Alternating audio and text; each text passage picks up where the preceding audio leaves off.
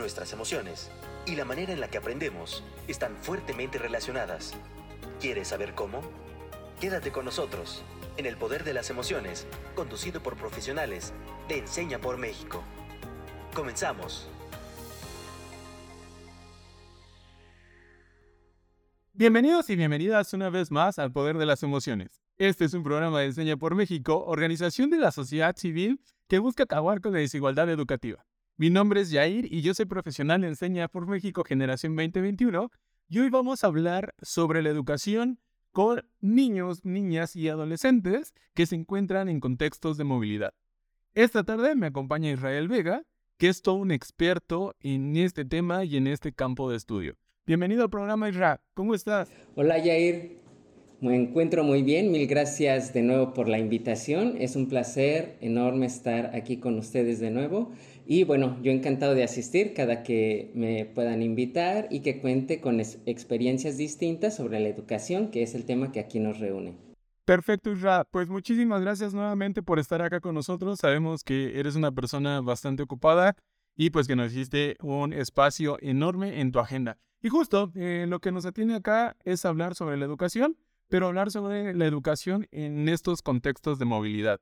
Así que para iniciar esta plática, Isra, me gustaría que iniciáramos discutiendo qué es la migración y qué son los contextos de movilidad.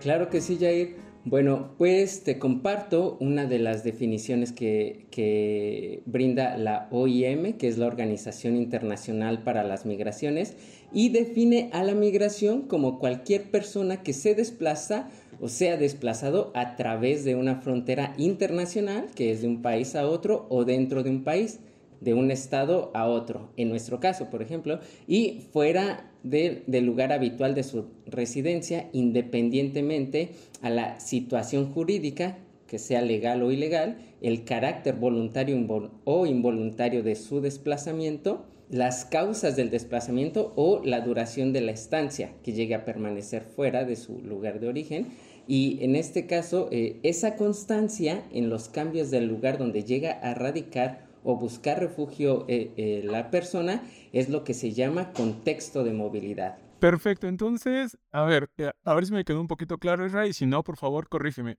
Esta parte de movilidad se puede dar, o más bien se da, por ejemplo, dentro de nuestro territorio nacional, sin la necesidad de salir de él? Exactamente. Eh, para esto, Jair, te cuento. Eh, yo me encuentro actualmente radicando en Tijuana y Tijuana es una ciudad en la que se encuentran alrededor de 40 albergues. Para eso, eh, gran parte de la población que, que se alberga en estos lugares llega a ser de Guerrero y Michoacán que se encuentran como personas migrantes actualmente en, esta región. Y sí, son migrantes a pesar de no haber salido de, nuestro país, de México, eh, actualmente. Ok, y entonces justo es donde entendemos como esta parte de los contextos de movilidad, ¿cierto?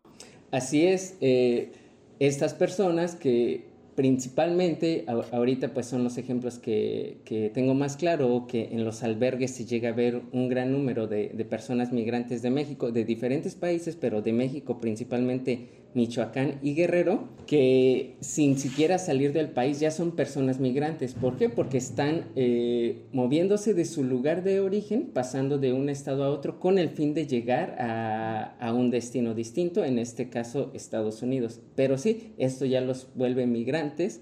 Eh, independientemente a que hayan salido o no de, de su país de origen. Perfecto. Mira, la verdad es que creo que es algo muy, muy importante porque eh, considero que todavía por ahí, eh, en esa parte de los conceptos, todavía hay como una laguna. Eh, de, forma muy personal, yo te, te digo, ¿no? Quizás para mí migrante, justo como lo, como lo mencionas, con la, de, la definición de la Organización Internacional para las Migraciones, por ahí a lo mejor es alguien que salió del país, pero ahora ya me queda más claro que no necesariamente tienes que salir de, del país para ser migrante, ¿no? Entrando como en esos contextos de movilidad. Oye, Isra, y otra pregunta. Como bien lo dices, ¿no? La mayor población que tienen ahorita, eh, donde estás laborando, pues justamente son de los estados de Michoacán y de Guerrero. Pero, ¿qué pasa con las personas, por ejemplo, de Centroamérica? Cuando ingresan a nuestro país, ¿ellos ingresan con un estatus de, migrante o, con qué estatus entran?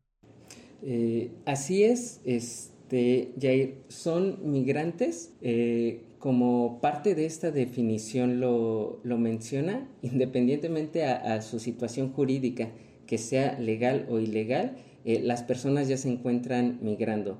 En este caso pueden ser de Centroamérica, de Sudamérica, las personas que entran por, por, la frontera sur del país, eh, en este caso la entrada sería Tapachula, Chiapas, y ya son personas que son migrantes en el país de, de, México. Estas personas no tienen como destino principal México, eh, la mayoría, la gran mayoría pretende llegar a los Estados Unidos y se encuentran atravesando el, país de diferentes formas. Eh, por ejemplo, si lo hacen en conjunto, sería lo que conocemos como las caravanas migrantes, que trata de ser de esta forma apelando un poco a la seguridad, puesto que para las personas migrantes mexicanas que pretenden llegar a Estados Unidos puede ser este, una situación difícil el, cruzar la frontera, ya sea por Ciudad Juárez, por Tamaulipas, por Baja California, que en este caso sea eh, Tijuana.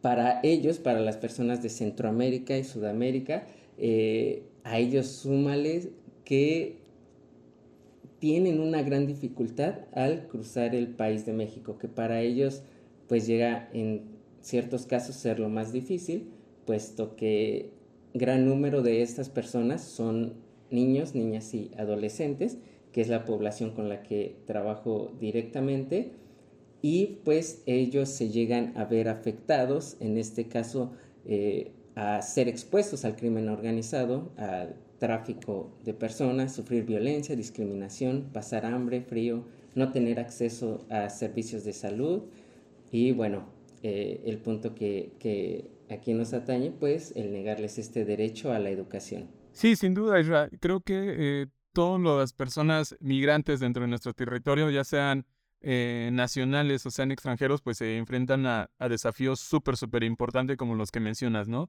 Oye, Isra, ¿y cuáles son algunos de los mayores desafíos que enfrentan los niños, niñas y adolescentes en contexto de movilidad cuando nosotros hablamos de acceder a la educación? Pues bien, eh, en principio los, los infantes, los niños y niñas son las personas más vulnerables y por ello se llega a violentar sus derechos, como anteriormente te decía, el estar expuestos a crimen organizado, a no tener acceso a servicios de salud y bueno, el no tener este derecho a la educación.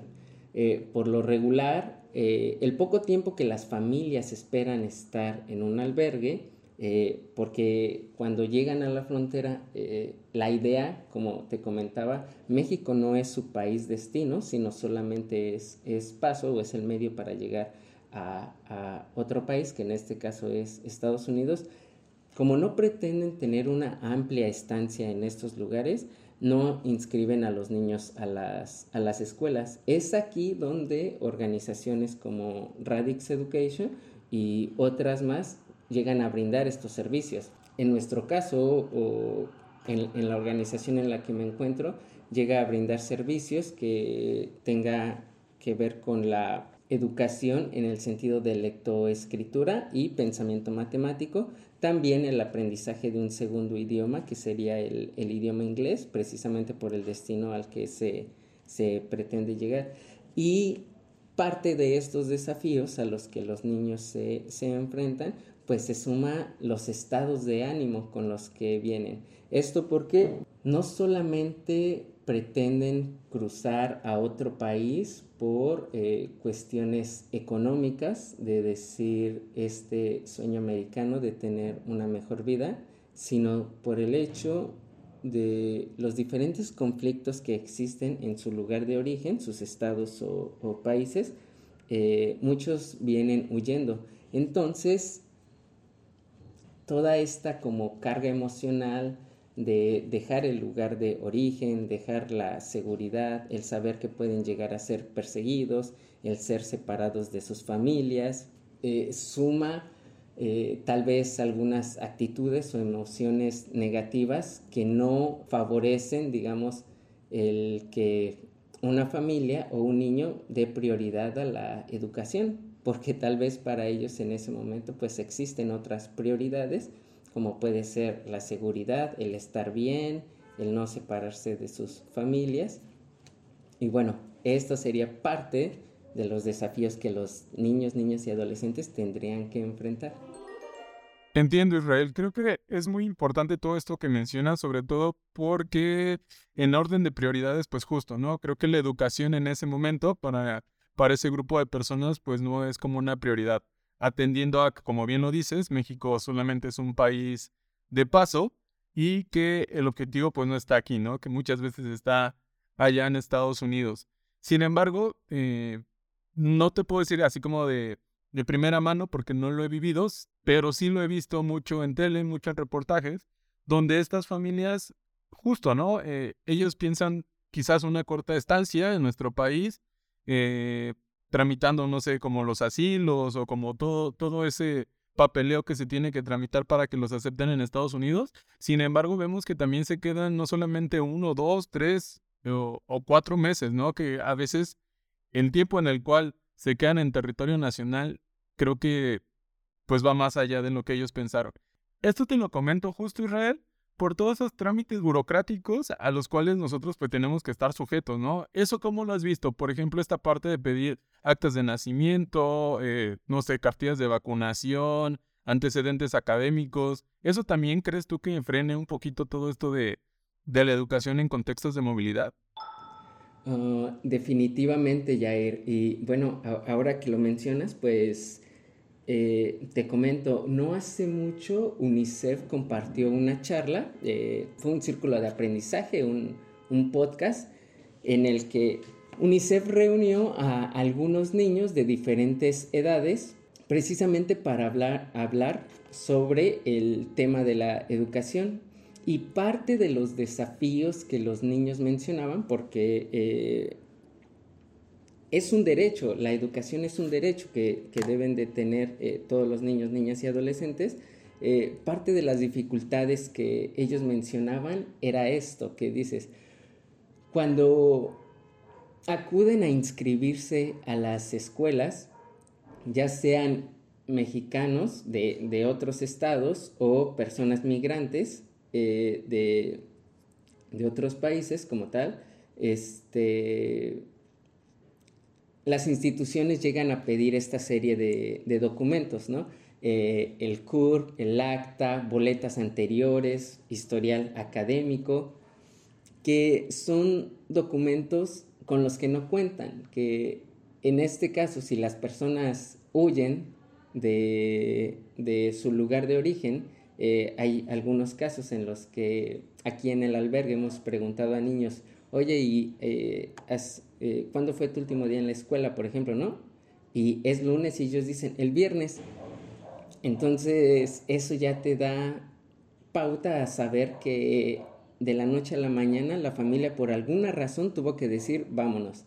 Entonces, si la familia está huyendo por persecución, porque vio algo que no debía, porque eh, por el reclutamiento que llega a existir de parte del crimen organizado, no se dan a la tarea de decir, hay que llevarnos todos los papeles que sean necesarios para pedir asilo de manera adecuada, para inscribir a los niños en la escuela, en lo que esperamos. Eh, no, gran parte de la mayoría viaja sin papeles, solamente con la identificación que trae en la bolsa, tal vez los niños con el gafete de la escuela pero no tienen los papeles y a veces eso llega a ser este, un impedimento para inscribir a los niños de, eh, en, una escuela, en una escuela pública, que no deberían de pedirlo las escuelas. Eh, y eso está un poco más normalizado, en, eh, por lo menos aquí en las fronteras, el ya no pedir estos documentos. Si el niño quiere acudir, basta con el nombre, el adulto, que, el adulto tutor y el grado en el que correspondiente a su edad debería de estar para que sea inscrito. Pero si hubo unos casos en, esta llamada en los que los niños decían, pues es que piden papeles y eso es un impedimento. ¿Por qué? Porque el niño de principio pues no es responsable de ellos, ¿no? Si sale, él no piensa en mis documentos.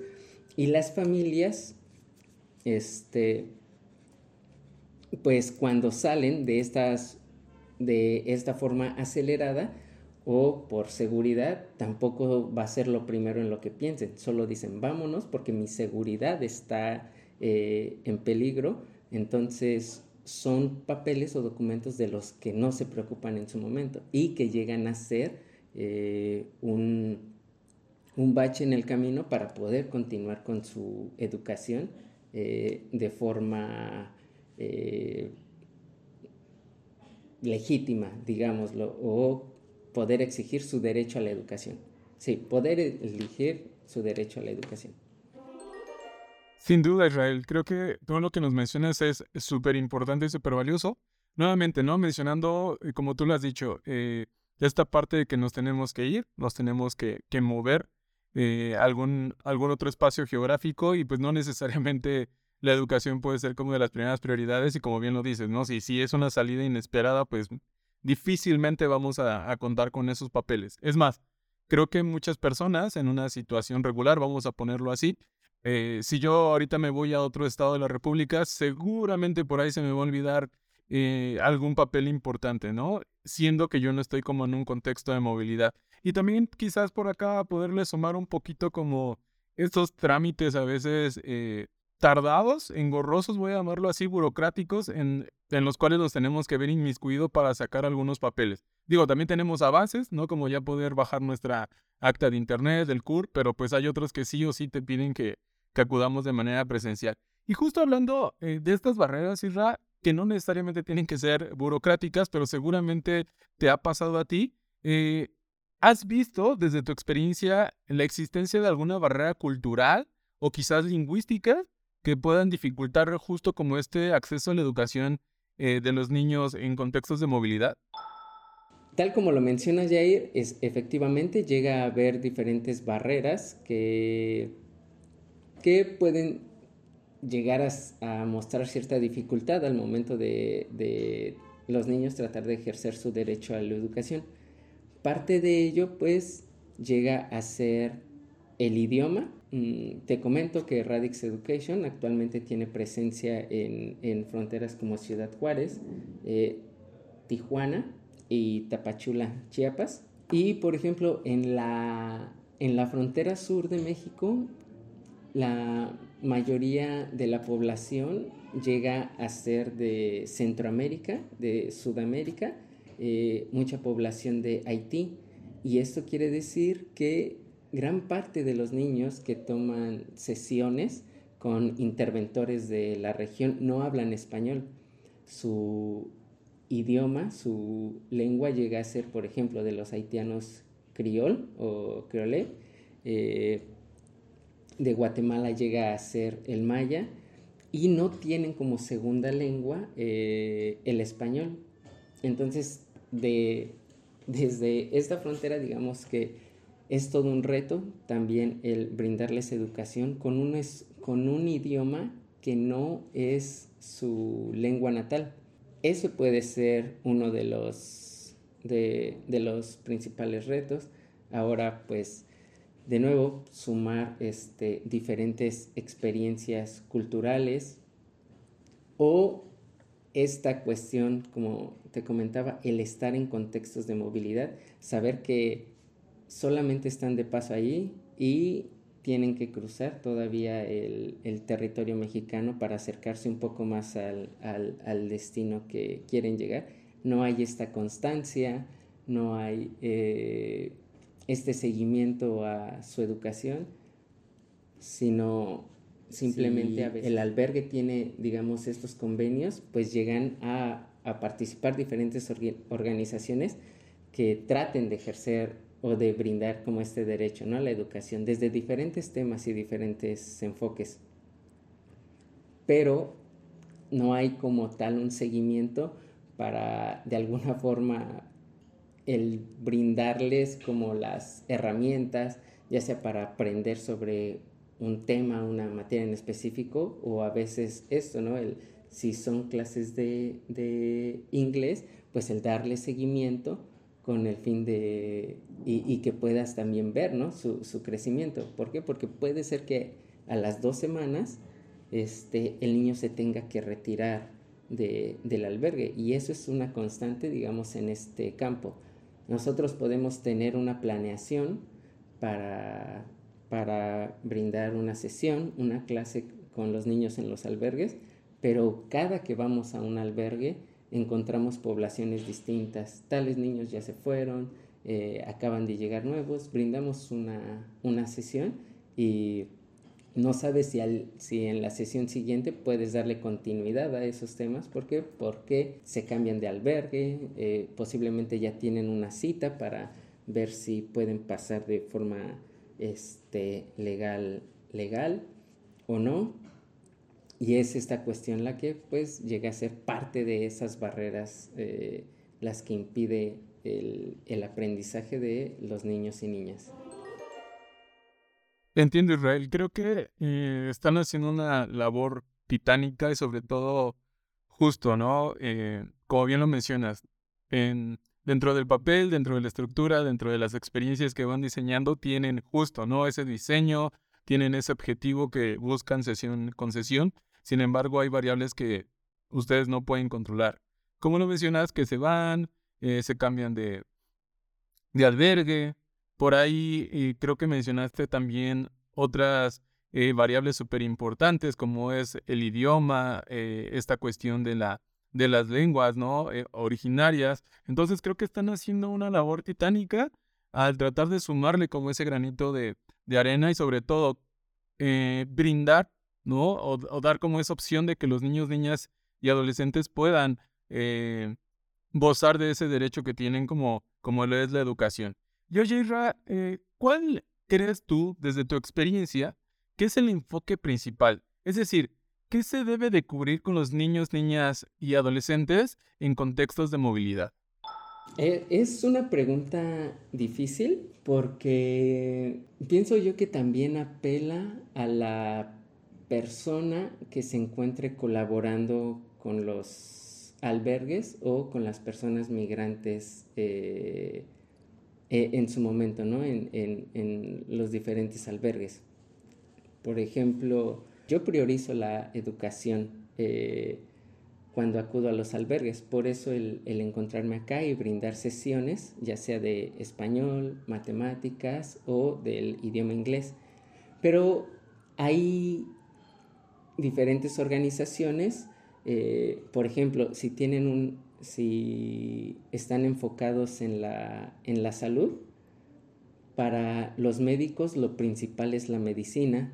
Eh, otras organizaciones en que colaboran únicamente con niños también. Su prioridad es hacerlos jugar, llevar diferentes juegos, distraerlos de, los diferentes conflictos que en ese momento tienen en, en la mente otras, otras instituciones o espacios ya de la región, eh, cuando acudimos a albergues, hay diferentes carteles en los que los invitan a, los adultos a aprender un nuevo oficio. Por ejemplo, puede ser la barbería, puede ser el, colocar uñas, eh, talleres de carpintería, de herrería, de electricidad, porque para ellos lo principal pues es que en su momento puedan tener un oficio. Incluso eh, recuerdo que en, Radix Education una vez tuvimos una, charla con una persona que se llama Amin Marey y él se encuentra eh, colaborando con diferentes instituciones en Harvard, pero tratando de abordar los conflictos que se encuentran con las infancias en, en Siria, en Líbano y Palestina. Y para esta persona, para mí, eh, ya que se encuentran en conflictos bélicos, el enfoque principal de él es la seguridad de los niños, que no se vean expuestos a estos conflictos de guerra que llega a haber en el país. Entonces, por lo pronto, yo me enfocaría en la educación, pero dependiendo de la persona eh, o de la organización, priorizaríamos diferentes enfoques, no hay solo uno, no podría decir que alguno es correcto o que es más adecuado que otro, pero desde las diferentes experiencias que cada uno tiene, trata de cubrir diferentes necesidades que en su momento podemos eh, considerar que requiere la población. Seguridad, medicina, eh, juegos porque son niños, educación por ejercer este derecho o simplemente su integridad física. Perfecto, Irak. Mencionas cosas muy poderosas y, muy importantes, justo como, como este enfoque holístico, ¿no? Donde no necesariamente necesitas ser el especialista, o en este caso no necesitas ser el especialista en todas las áreas, sino cada organización o cada individuo, ¿no? Eh, puede aportar su expertise desde su experiencia y a una área determinada. Como tú lo mencionas, esta parte de la medicina en cuestiones de salud, pero también esta parte del juego recreativo, ¿no? Eh, quizás por ahí enseñarles algún oficio, eh, esta parte que haces con Radix Education sobre la educación, o incluso, ¿no? Cuestiones de la seguridad, y creo que eso es bastante importante, es, es un enfoque bastante amplio que de alguna manera y a mi parecer cubre como la mayoría de las necesidades. Seguramente va a haber algunas necesidades súper, súper específicas, sin embargo creo que como con todo lo que nos mencionas y nos compartes, creo que se puede ahí ir haciendo buenos eh, trabajos. Ya el tiempo nos dirá, ya el, tiempo seguro le sumará como más atención a ciertas áreas específicas, pero sin duda lo que ustedes están haciendo Radix junto con las otras organizaciones, creo que es súper valioso y súper importante. Y pues justo, vamos llegando como, como al desenlace de esta conversación que la verdad ha estado bastante interesante, esta parte de la educación en contextos de movilidad.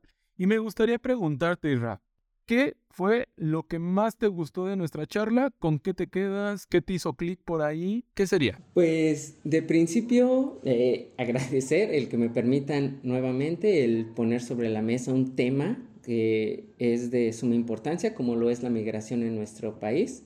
Eh, me voy un tanto reflexivo por la serie de preguntas que, planteas. Espero brindar un poco de luz desde mi experiencia sobre eh, el tema en cuestión. Y esto, eh, tal vez agregar un poco el, como dices, ¿no? E, esta, esta suma de diferentes enfoques para la migración. Y, uno súper importante que, que, se me pasa también, ¿no? La, que, que se está planteando y es la primera infancia en, los diferentes albergues, ¿no? Como también atender a poblaciones, eh, que es una población muy amplia, eh, que, va con los niños y niñas de 0 a, 5 años, por ejemplo, que se debe de sumar, que se debe de brindarles eh, el reconocimiento a las personas que trabajan como estas partes y entonces sí, el exponer el tema nuevamente que pienso a, nivel mundial, ¿verdad? Pero como mexicanos, el tener en cuenta una frontera en la que acudir a un país en el que tal vez se está negando un tanto el acceso, pues es un tema muy importante porque la migración es una situación que es muy visible en México. Muchísimas gracias, Isra. Sin duda ha sido un episodio bastante revelador. La verdad es que de manera personal yo te comparto que a mí me gustó desde como la definición exacta, al menos para mí, ¿no? De este término de migración o de movilidad. La verdad es que para mí tenían ah, algunas otras connotaciones o yo creía que se referían a otras cosas. Ahora con lo que nos compartes me queda muchísimo más claro.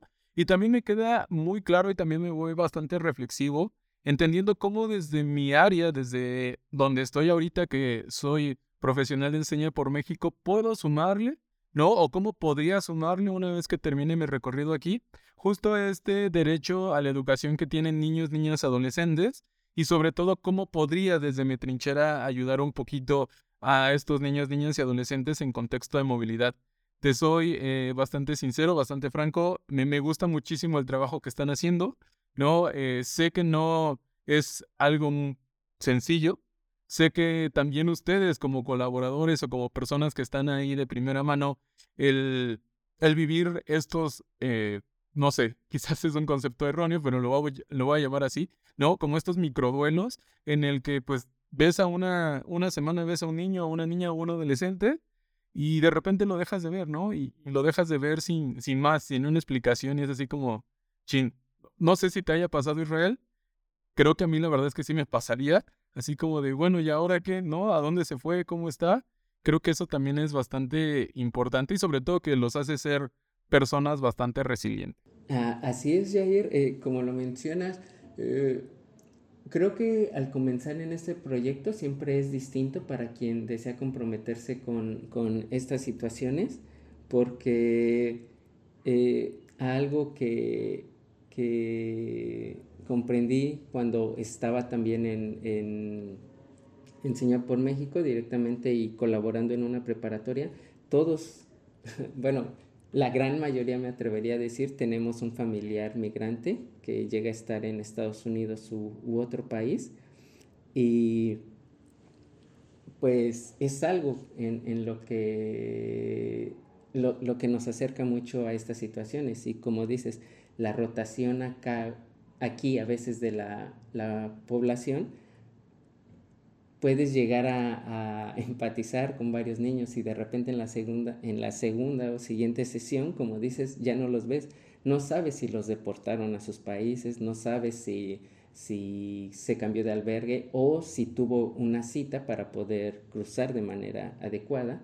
Entonces, por eso yo apelaría un tanto a, a, a invitar a quien escuche este programa el ser amables con los demás eh, y en estas cuestiones de, migración a veces el, prestar atención a ciertos programas que llega a haber, tal vez pequeños, como eh, en su momento llega a haber recaudación de víveres, de ropa, de comida. Eh, pienso que no nos cuesta nada el ser amables con, con los demás. Entonces, si a veces pueden apoyar compartiendo estas eh, convocatorias con el fin de ayudar a, los demás o en este caso a las migraciones, pues poder hacerlo. ¿Qué es lo que podemos hacer, digamos, desde donde nos encontramos? Podemos apoyar de, diferentes formas, también evitando la discriminación, la xenofobia. Y bueno, pues una invitación eh, que, puedo, que puedo dejar. Muchísimas gracias, Isra.